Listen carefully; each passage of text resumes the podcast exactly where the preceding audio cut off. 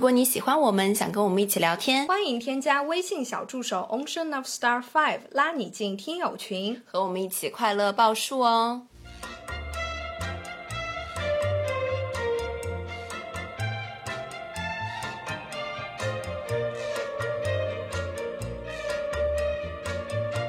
听众朋友们，大家好，这里是张曼玉和高晶莹的播客栏目《土象电台》，试图传播两位都市肤浅女孩的心声。这档播客将是陪伴您洗碗、拖地、如厕、开车等地铁的绝佳听物。欢迎回来，欢迎来到土象电台。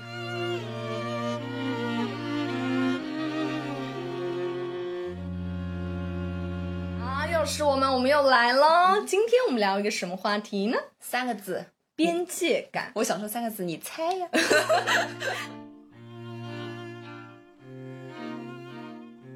词是在我们听友群，大家就一一致说到，说来聊一聊这个边界感。对对对，那天我们在群里讨论的还是挺激烈的。那我们今天就呃聊一聊我们俩的这种比较主观的一些感受。对对对，那么我们分成三个板块啊，一个就是在工作，也就人际关系的这个圈子中；一个是在恋爱中，然后最后一个是在朋友之间。对，那我们就先说这个工作吧。嗯哼，哎，我想问你啊，你会跟你的同事下班之后还出去玩吗？不会，我也不会。嗯，而且实际上我们的。同事他们掌握的非常好，你知道吗？我到目前为止啊，很我这么多同事，他们是都不发朋友圈的，甚至有一些就是你在学校里我们关系很好，但是他的朋友圈就是屏蔽你，就是不让你可见，就是一条横杠，非常的公私分明，你能明白吗？就是大家都心知肚明的这件事情。对对对，然后那次我们有一次吃饭嘛，吃午饭，我们吃午饭呢也是像那种选菜的。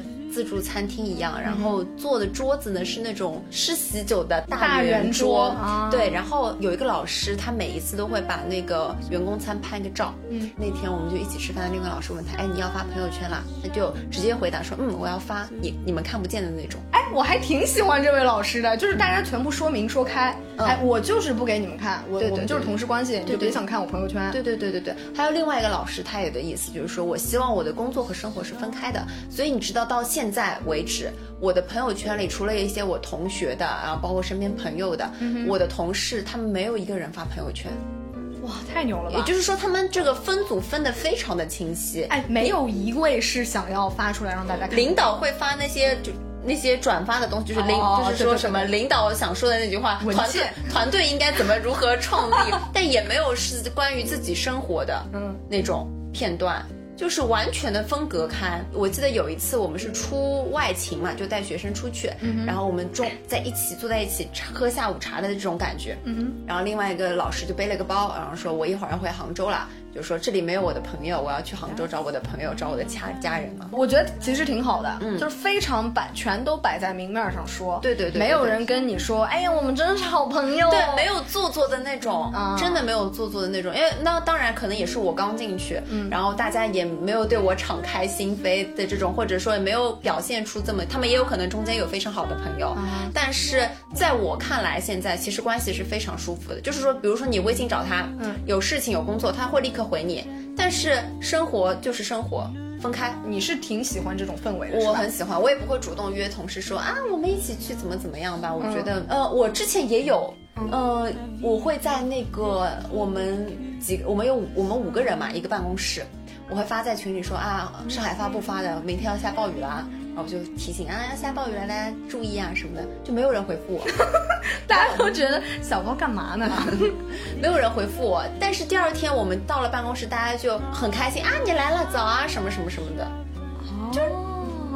嗯，然后后面我就觉得说，哦，可能就不需要有这种对对对假意的，或者是不需要有这种关心。嗯，我们就是同事。嗯，OK，光工作上的关系处理好就好了。所以我觉得这个边界让我觉得非常舒服，非常喜欢这个工作环境，大家都不累，非常的分明。对，OK，不错，这个确实挺好的。嗯，所以你到现在为止，你的朋友圈你也是把他们都分在那个，比如说你的这个工作组里，然后他们也是看不到你的，他们点开你也是一条横线，是吗？呃，我没有特地的去屏蔽他们，就不让他们可见。但是我发朋友圈的时候，我都是不给他们可见，就是有那一栏，懂吗？嗯嗯嗯。OK，好的。那么这个就是在工作中和朋友之间，呃，和同事之间的这个关系，没错。就是说，朋友和同事完全划分开。哦，这个我分得很清楚，同事就是同事，朋友就是朋友。而朋友中间，我其实这后面也会说到，我其实有也有分，就关系比较近的，肯定肯定肯定都会有的。嗯，OK，那哎，你们就没有一位说在真的就同从同事变成了好朋友吗？可能因为我进去的时间比较短吧，嗯，也没有。是不是你周围的人其实年龄都比你要稍微大一些？哦，他们都大概比我大个四五岁这样子。对，你知道，因为我其实我在那个我上一个单位里啊，他们就会有其实关系非常好，比如说一起喝奶茶啊，然后在下了班一起去出去玩啊，吃火锅啊，然后他们有一个属于自己他们的群啊，这样子。就我当时其实我也是看的有点叹为观止，因为我一直秉承的一个概念就是说，就是我跟你其实是蛮像的，就是说同事就是同事，朋友就是朋友。同事如果真的是好到能成为朋友，那很棒，那很好，但是。很少这样的情况，真的是很少。我不会说故意要在朋呃工作的圈子里去找朋友，嗯，然后我就还蛮佩服他们这样子的。哎，说实话，其实我觉得同龄 line 就是同龄的人更容易成为朋友。然后呃，像因为像我现在办公室里的人大部分都比我大嘛，他们就把我当小妹妹、小朋友一样，所以可能也是这样子的原因，我们没有办法成为朋友。因为我确实是最小的一批进去的，哦，对，然后然后跟我同龄的两个。也不不能说同龄，他们也比我大两岁，嗯，这样子的，他们也是在隔壁栋楼的办公室，然后我们偶尔吃饭遇到的时候啊，hello 什么什么，挺高挺高兴的，但是也没有说真的说成为朋友的这样子，嗯嗯，而且他的朋友圈对我来说也是关闭的，他也是不给我看的，你们就是大家一群一群瞎子，但谁都别看谁啊，就这种感觉，对对对对对，OK，哎，但是我跟你说，工作中这样其实是非常好，因为为什么？因为工作你总会有岗位变动。对，就有升有降，嗯，所以你知道我要说接下来的故事，就是刚才他们那群人啊，就是在经历了又后一年的这个岗位变动之后，有的人可能就升官了，对吧？有的人可能保持不变，那可能你们中间的这个关系就会发生了一些权力的倾斜，嗯，所以他们在好像我听说啊，在经历了第二年之后，就他们这个小圈子就自动瓦解，哇哦，然后就开始各走各的路，你知道吗？就开始比如说他想要跟谁谁，然后去各自又找了自己新的团。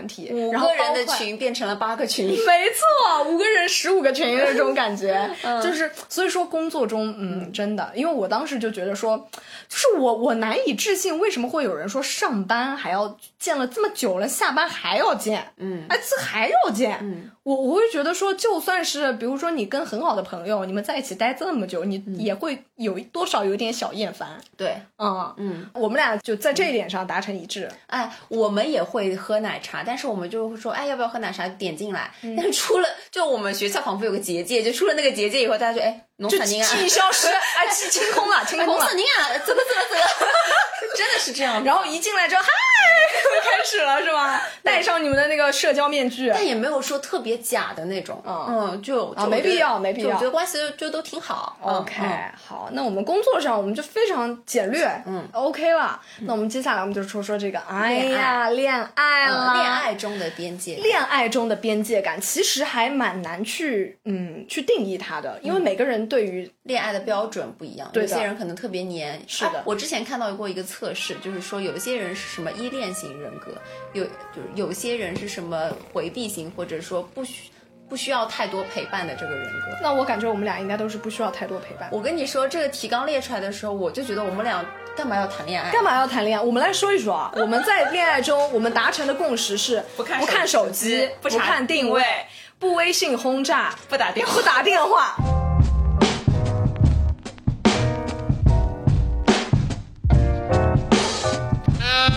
前三条我都觉得已经够那个，不打电话是什么情况啊？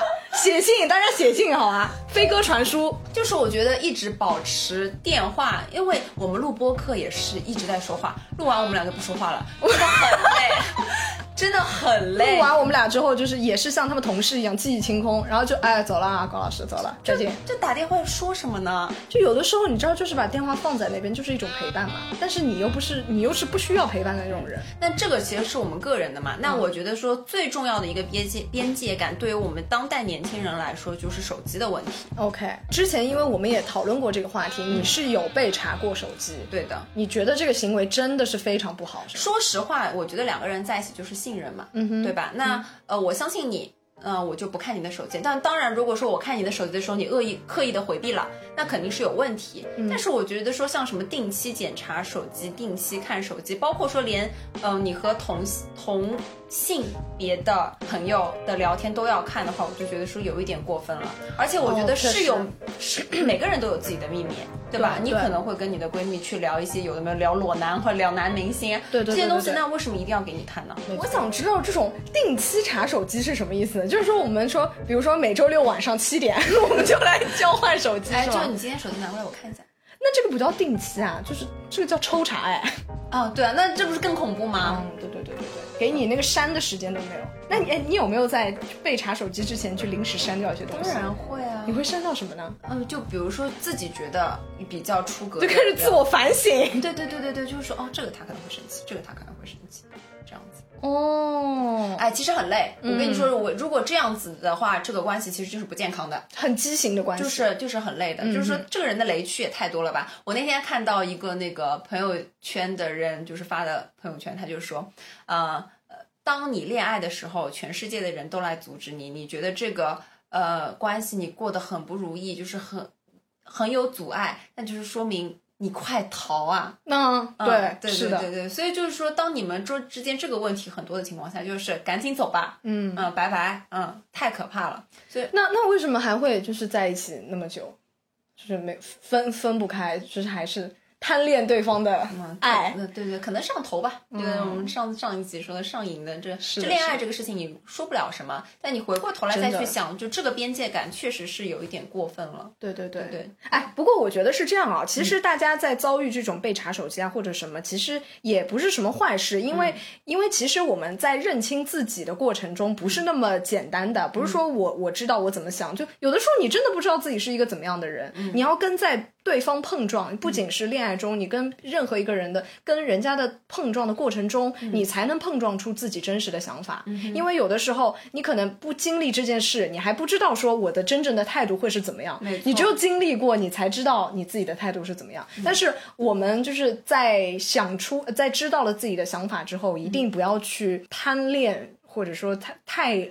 留恋在这种不好的感情里，一定要及时的清醒，就是你一定要相信朋友的话。对，当你跟朋友阐述这个，朋友都告诉你说这个人不好或者这件事情不好的时候，你一定要相信你朋友，因为旁观者清。嗯，你当局者真的头脑不清楚。你当时当局的时候，应该也会有那种不好的感受啊，嗯你没有听从自己的感受，嗯，就是会自己会心软。你不觉得说，当你给别人做判断的时候，你就会更加的对对理性对，但但是你给自己做决定的时候，哎，可能还有机会，就是会有这样子的侥幸心理。对，那你你觉得在恋爱中边边界感还有什么吗？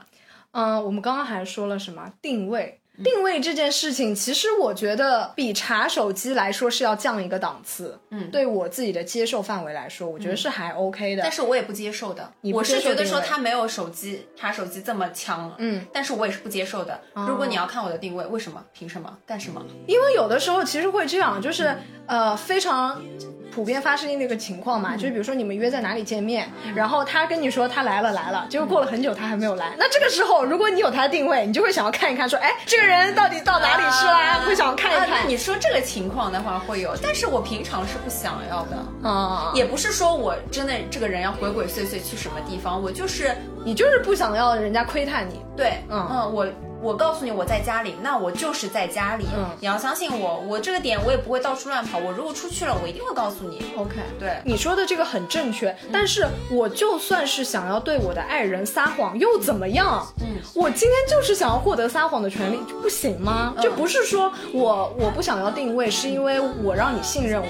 我不想要定位，还有一小部分原因就是我就是想对你撒谎。有的时候我就是不想跟你说真心话，可以吗？可以的呀。而且又不是说真的很出格的。对对对对。对，我可能只是溜出去买一杯珍珠奶茶，或者是我可能只是出去和我的姐妹偷偷的吃个炸鸡什么的，没错，就觉得也没有必要一定要我就是两个人恋爱哦，我的观点是是两个人更好的在一起啊什么的，但是不是两个人揉成一个人。嗯，我不需要时时刻刻向你报备任何的东西。对对，就分大两个人在一起分享快乐，享受快乐的过程就好了。你没有必要说一定要把这个人监视成什么什么样。如果当变成监视或者把控或者一定强烈的占有了以后，我觉得这个关系已经是不快乐的关系了。因为我觉得两个人还是分别要有自己的个人空间。嗯，确实，嗯，你的这个边界感还是蛮强烈的。啊，我我真的，嗯，我是一个非常需要个人空间的人。嗯嗯嗯。OK，哎，那我继续来向你提问啊。如果你现在，比如说你正处在一段亲密关系中，然后呢，你今天差不多有十几个小时没看手机了，然后结果你拿起手机，发现你的手机上有三十几条微信，二十几个未接来电，你现在心情如何？就有点烦躁了，就有一点就是，你就想骂他了。对，我就然后为什么打开手机，我也不会看他发的什么，我就回一个问号，然后告诉他我今天为什么没有看手机。嗯，我会有点，我会有点烦。嗯，但是我确实会，但我会跟他解释说我今天为什么没有看手机，我今天在干什么。嗯，对。但你这么轰炸，嗯，确实是有一点。那哎，所以你不会做出这种事情，是不是？我不会，所以我就觉得说我在就是恋爱关系中，我肯定像一个男人。我觉得你真的，你不要谈恋爱了好吗？你也不想知道对方在哪里，你也不要告诉对方你在哪里。我也不是不想知道对方在哪里，我就是觉得说，比如说这个点你一定在上班，对吧？那我也不需要说知道你今天上班，哎，你去外面什么转了一圈，你去哪边开会了，你去哪边了？我觉得不需要知道这些繁杂的东西。啊，对对对，我就觉得说，像我们以前小时候谈恋爱的那种感觉。就是什么事情都要说，哪里的定位，去哪里做什么，像报流水账一样，嗯，觉得没有必要，没有必要。嗯，好的，那打电话这一趴刚说过了嘛，就是你不喜欢打电话，所以你最长时间跟别人通话的时间是多少？你说有事情聊，就是比如说开会，嗯，那不算，那不算，那正常聊天就十几分钟吧。十几分钟啊？嗯，哇，你这也太短了吧？啊，我最长好像有三四个小时吧。三四个小时，对我晕了。哦，三四个小时也不是最久的了，就是我没有办法接受，就是打电话打通宵，就是放在那边，我我没有办法接受的，不行。对，就是睡觉了就要睡觉了，就什么要关什么手，对我是要关，什么手机放在旁边，我宝宝你先睡，我再睡上。我不行的，我就说好，我睡了，晚安。哎，你真的是一个军人哎，是个女兵。不是，你要最后跟他说一二报数，然后睡觉。我没有办法理解为什么要手机跟手机打电话，然后睡觉。而且你们之前什么手机里面唱歌，我也觉得是一件让我难。手机里唱歌就是在打电话的时候呀。对，我没有办法接受，为什么要手机里唱歌？全民 K 歌不香吗？不是，有的时候你就想唱那么一两句嘛，就就说唱就唱，要唱的响亮你就唱了嘛。很正常的呀。哎呀，虽然我也是不太想要，因为我当时打这种电话的时候，我其实内心也是心有不悦，内心也有一点点小抗拒。但是，哎呀，怎么说呢？有的时候你可能，比如说你一个人在外面，或者说，呃，你可能有的时候就是需要陪伴。所以你就算一个人住的时候，你也是不需要陪伴这种吗？你一个人住也可以非常开心。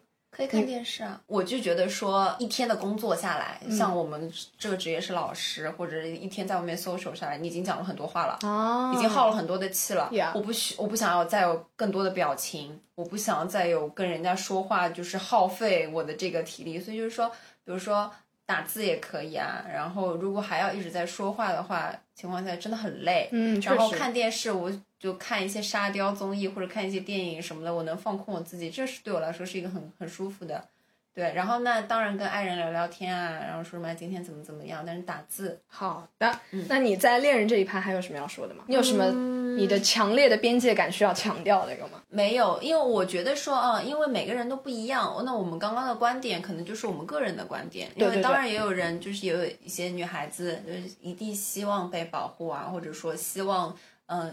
打电话的陪伴啊，我们没有说这个是错啊，我们只是说这个是个人的观点。对，那我只是想说，因为我这个人是一个非常需要个人空间的人，所以我在恋爱中的边界感是比较强的。那我想强调强调的一点呢，就是说我我希望大家在一个好的恋爱关系中，尽量的不要去刻意的。抽查查淘宝啊，查支付宝啊，查滴滴啊，我就觉得这个给人的压迫。还查滴滴，查什么？去了哪里呀什么的？我就天哪，我难以想象，我想都想不到哎。因为在网上其实有很多什么渣男的故事啊，然后还有一些小视频会说教你如何查男友的手机。哦，我就是觉得说这个行为真的。对对对对对，我也是觉得，因为你反过来想。如果你的男朋友要这样查你的话，你真的你也会开心吗？你真的觉得说他是因为在乎你，所以查你这些东西，会让你觉得啊，他好好在乎我，所以他查我的手机吗？嗯，我觉得这个心态也是不对的。哎，我觉得这个其实让我想到一件事情，就是我很小很小的时候，两两三四五岁的时候吧，就是我那个时候就会有的时候就会喜欢去翻我妈的包，嗯，然后我妈那个时候就告诉我，她说你不可以翻任何一个人的包。嗯我觉得这个可能就是在。呃，在原生家庭中，对于亲密关系的其中的边界感的建立，因为那个时候我妈就告诉我说，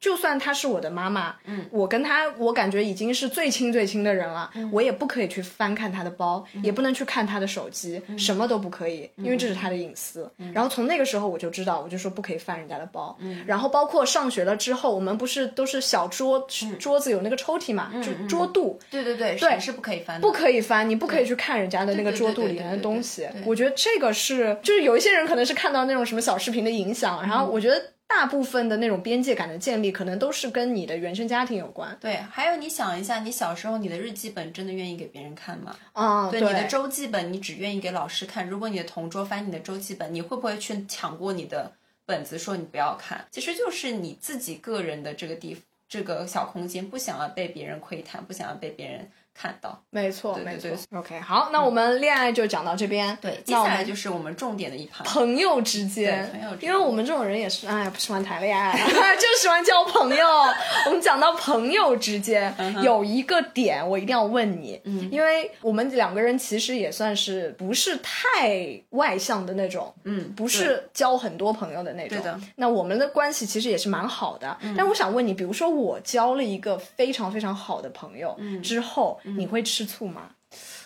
就像你之前瑜伽班的时候，对吧？你有交心的朋友，但我可能会嘴巴上吵你，但是你说真的，心里感觉到什么？哎，也没有，其实也就没有把我放在心上。没有，没有，因为大家其实知道，我跟曼玉，我们俩就是关系其实还不错，但是我们俩基本上不会每天都都聊天，然后也不会说因为。一定要每天聊天，而每天聊天，你能懂我意思吗？对对，为了维持去维持。对对对，我们真真的就没有，我们还有个群，我们基本上两个人的对话就是你发我一个录音文件，我发你一个录音文件，就是那种工作 partner。对，然后我们在群里呢，基本上也就是说一些，哎，这个八卦，那个八卦，对对对，我们就是在群里骂男人，就这样。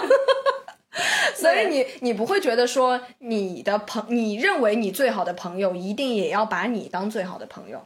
没有关系，嗯，因为我觉得人在长大的过程中，他肯定不止我有我一个朋友，对，而且他也会慢慢有别的朋友，嗯，对，但是只要你心上有我就好了。真的是这样，你知道我这边要报一个人，就是梅姐嘛，嗯，因为我跟梅姐是真的就是论认识的时间来说，她真的就是最高最高。我跟她是从小学就认识，嗯，而且我们小学关系就非常好，一直到现在关系都非常好。但是你知道，这种时线拉的越长，其实你的那个浓度是越低的，嗯，你不可能，你想我们都认识多少年了，十几年了，嗯，然后到现在就不可能每一天每一天都在聊天，或者说每一次的关系很好。其实我跟梅姐之间的关系，我们是差不多。一两个月吧，嗯，才可能会聊一次天，甚至会拉得更久。但是就是因为我们之间的那种吸引，每一次聊天虽然聊的不多，而且聊的时间可能也是隔得很长，但是每一次都聊很聊很透，就大家的关系不会因为他有了新的朋友，或者我因为有了新的朋友就变淡。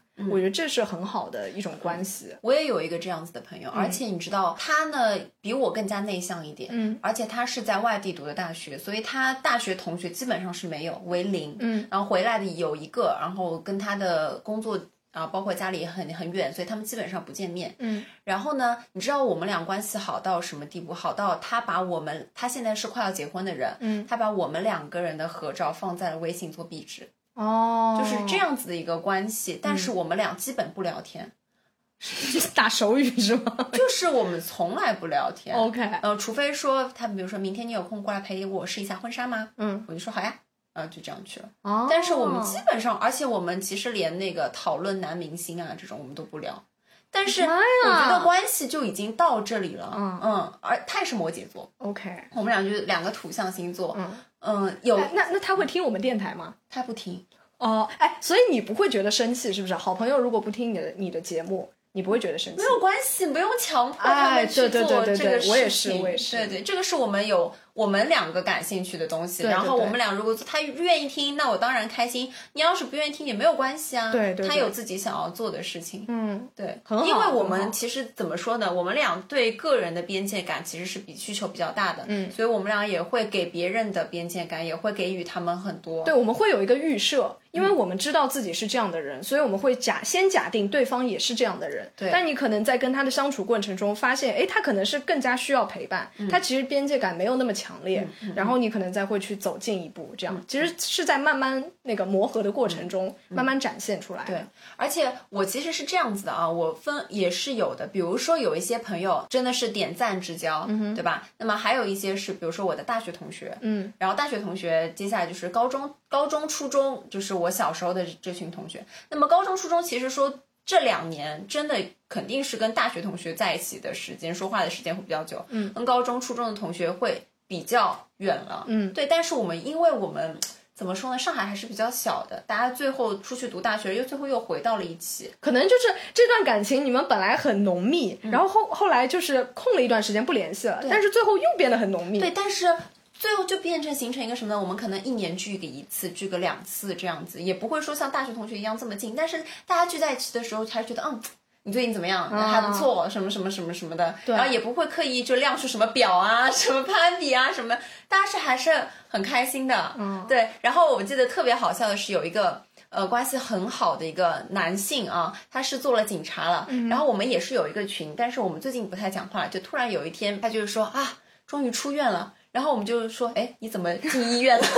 然后他就说，哦，他做警察嘛。他说什么？之前胆结石掉进了什么里面，然后待了反正半个大半个月，然后又碰到了疫情，他们医院变成了防控医院，有类似的病例什么的，然后呢又关了半个月，反正将近一个月的时间都在医院里，对，都在医院里。然后我就假模假样，我说：“哎呀，你怎么没有告诉我们啊？我们好去看你啊。”然后他就说：“医院关了嘛，进不去。”我说：“那好吧。”然后我最后就说：“我说那最近我们也不要见面了，你刚从医院出来，你先自己在家隔离十四天吧。” 你蛮危险的，我们改日再约。是不是那个川沙就是他，就是他们那个医院是吗？反正就嗯就是这样子的关系，我觉得还挺好。我就有一有一部分这样子的朋友，不用特意的去维护。我觉得以前前面如果说从初中算起的话，到现在也算十年了嘛，嗯，不需要通过语言去维护了。对对对对，我想问你，你有没有朋友就你没有你忘记了他的生日，然后他生气的？哦，他生气了？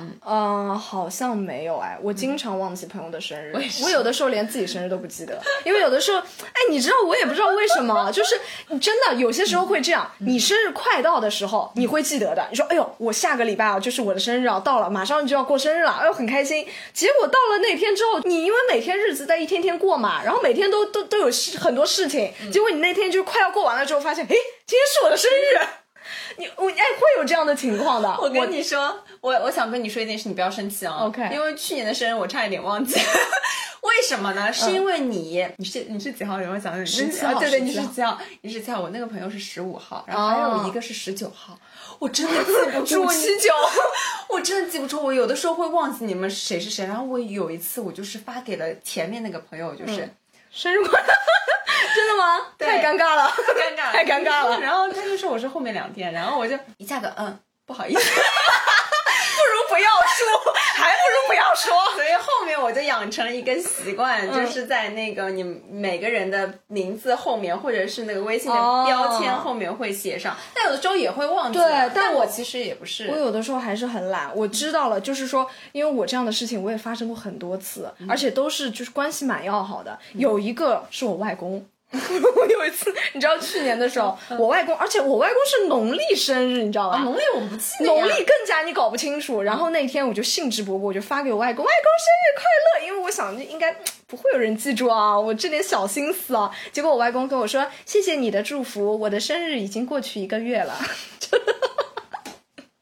我外公，我外公是十一月初九，农历十一月初九，我十二月初九给他发了这个消息。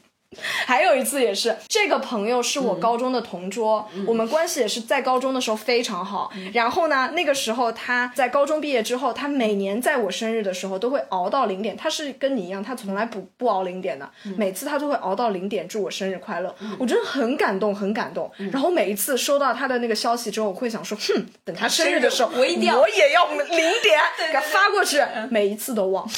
每一次都忘，结果今年我好不容易想起来，我一定要去给他发。也是的，我发过去之后，他因为他零点他已经睡了嘛，然后他第二天告诉我谢谢我，然后我的生日已经过去一个月了。他是二月二十七，我三月二十七给他发了这条消息，太尴尬了，整个就是大社死。哎，所以我正好要想到，如果朋友没有零点给你出，比如说他第二天，嗯，十点八点。啊，我完全不会 care，因为现在怎么说，大家都老了，那真的很少有人能熬夜。我以前可能会 care，尤其是如果你是在恋爱中的话，你还会比较介意，你就是你男朋友有没有零点给你发。我现在真的没有，我以前还挺介意的，我以前还会说，因为我是一月十七嘛，我就希望人家在那一天的一点十七分。点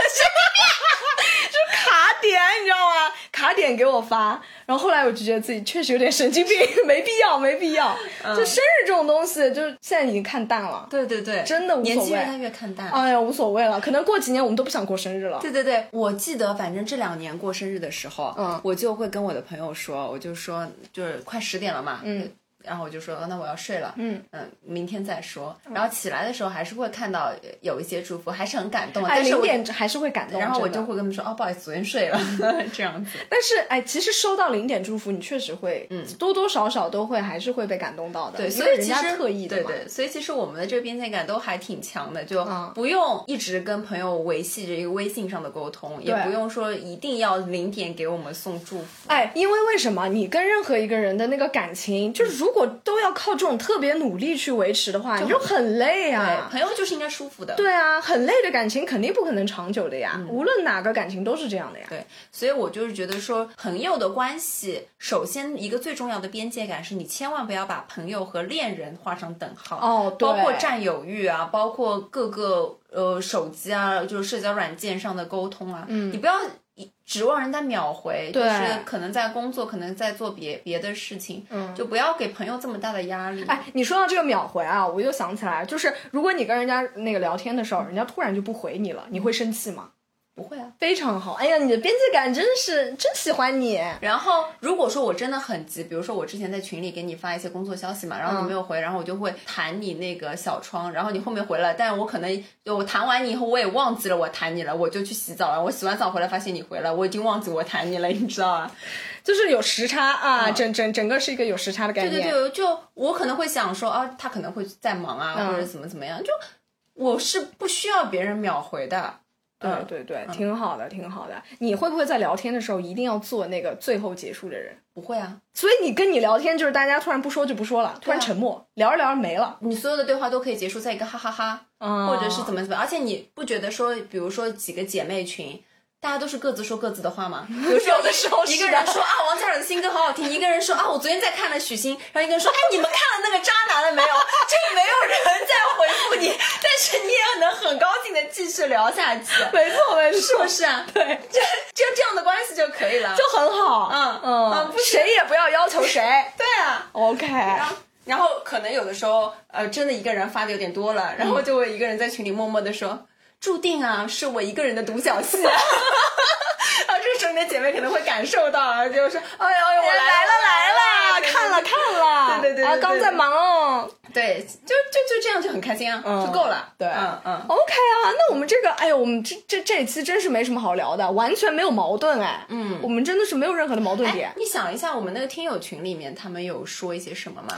听友群好像上次就是说那个什么朋友的生日没有记得嘛，嗯，然后说什么哦，就是朋友跟你说。呃，什么今天要去工作了，结果你忘了，忘记了他要工作的内容。总而言之，一句话，人家跟你说了个事儿，然后你忘了，嗯，然后你又回回去问你那个朋友，然后朋友就生气了，就觉得我觉得就是像恋人一样的感觉嘛。对对对对对，嗯嗯，我觉得这个可能是他自己比较缺乏安全感吧。嗯，给他找个男人吧，姐妹。你再问他，他说我跟你讲过，你怎么不记得了的时候，你就给他扩列啊。什么叫扩列呢？你就给他发五个男人过去，资料啊、腹肌照啊，什么都发给他，选吧，姐妹，你选一个啊。这个时候他就会开心的，他可能谢谢你，给你转个两百块的红包。他已经完全忘记了刚才在生你的气了。对，所以我们就是觉得说，呃，不管是在工作中，还是恋爱中，还是朋友中间，边界感这三个字其实就是充斥着我们的生活的。嗯，包括其实最近也有一些网上什么俄霍尊的故事啊，对对对对，渣男的故事啊，就我还是那句话，就是 focus 在自己，对对，大家更专注一些自己。我又想到一个，不好意思要打断你，就是我们刚聊了这些嘛，忘记聊那个跟父母之间。因为我们现在其实也都是大家都工作了嘛，我们的听友可能可能会有大学生，然后基本上都是最小最小应该也就大学生了，嗯，所以就是在跟父母的这种边界感上，你你会觉得怎么样会被侵犯到吗？有的时候，其实我觉得养成我现在这样子的性格，一部分也是跟我父母关系很大。我觉得他们给我的个人空间还是非常足的，啊，除了说我有的时候现在在房间里。我可能就穿了个小吊带，或者没有穿衣服，我妈会推门进来，我会告诉她说：“你记得要敲一下门，嗯，因为我有可能在脱衣服啊什么的。”嗯，然后像我爸，因为我觉得爸爸跟女儿，呃，包括说女儿越来越长大了，边界感还是会更加会拉开。对对对，因为父亲他还是会注意的嘛。对对，所以而且我跟我爸基本上他也是摩羯座哦，所以说你你知道我们俩相处的模式就是，如果我妈不在的话，我们俩。比如说我们俩吃饭，我们俩基本上不会说话，但我们也不会说一定要，我也不会想说啊，一定要跟爸爸说些什么，然后活络气氛。哎，我跟我爸也是，对，就是吃饭就好啦，吃完饭就收掉，就是让我感觉也是吃的很轻松的，不需要说通过今天我说，哎，爸爸，我今天怎么怎么样，通过这些语言来让这个。反更加快乐一点，对对对对对，而且这种程度一定要是你们的亲密程度达到一定的程度之后才会出现，就是不说话也不尴尬，嗯嗯嗯，大家都觉得哎很轻松，很平常，不需要特地努力的去维系的关系，嗯哼，这样子的关系才是最舒服的，没错没错。然后我觉得跟我妈的交往的过程中，如果说我会对她生气的话，也就是她看我手机，哦，她也会看手机，也不是看我手机，比如说我跟她说，哎，你看今天就我们在聊这个很好笑，你看上下滑 是不是？上下滑，上下滑的时候，我就会说你不要看我前面聊天的东西哦。他就会哎，我不看，我不看，谁要看你的东西？对对对，我妈也是这样子。对对，我觉得就这样。其他的她不会主动的去来看我手机的。对，哎，说到这个看手机啊，就是有的时候我们会拿自己的手机给人家看相片嘛。嗯。就这个时候，你千万不能左右滑，或者说你要滑的话，也问一下人家，我可以滑吗？对，对我这一点还挺在意的。嗯。我特别不喜欢人家拿了我的手机之后就开始疯狂滑，上下左右。嗯，不行的，不行。啊，万一滑到了我的一些裸照、不好的照片怎么办？我给你看这个，就你只能看这个。OK。对对，而且你就有的时候你甚至都不希望对方把那个手接过来，就是你就看着 对对对对对，手机在我手里，对，你不要动，你要放大，我给你放大。对，真的是这样，是不是？OK，而且还有一点，你知道，因为我们这种都是哎五 G 达人，各个平台都是都有账号的。我有的时候还很讨厌人家会探，就比如说我们是微信的好朋友，他就想说，那你微博是什么？我来关注一下。我也不喜欢。哎，我有的时候不喜欢这样。就是我如果想要告诉你，我就直接会会告诉你，就是我一键三连 B 站什么的账号我都给你。但是如果我没有告诉你就。你也不对，我不说就代表我不想给你看，你就也就别问。嗯，但是好像也没有太多的人有我有这样子没有这样的困扰。但是你忘记我们上次那个杨心，我想我们要电台消息。我当时我当时一整个都是大崩溃啊！就是哎，跟朋友们解释一下，我们有一位老师吧，突然间就知道了我们的这个电台，然后我们不想让他听嘛，然后他他就非要听，然后最后也是没有让他听成。但是我觉得这种也是挺挺那个的，嗯。对，因为这个我们自己搞着玩的嘛，然后有一些自己的情绪啊，发现那跟我们可能在学校里的形象，或者是在我们平时的形象稍微有一点点不一样。对对对，我还是想要保持一下自己在正常社会生活中的人设的。对，没错。但是他因为我说完之后，他也是，他就说，哎，那就行，就不要给你们压力。对对。好，谢谢老师啊，谢谢老师不给我们压力。嗯。啊，虽然他也听不到。好，那我们这期就差不多聊到这儿。这样子，那也希望大家在生活中跟朋友、跟任何人。都保持一一点点这样子的边界感，对，会可以让别人更舒服。那么我们也就是觉得说，不需要去维系的关系才是最好的关系。没错，并且你们在跟任何人交往的过程中，都要及时说你的感受，及时沟通。对，嗯嗯。OK，那我们这期节目就到这里，那我们下期再见喽，拜拜，拜拜。嘿，我的伙伴，你可以走得更缓慢，背上你的吉他。头戴白色花瓣，难过的全都抛开，我来和你作伴。Rolling on to Hare Krishna，轻唱着 Wim Wom 在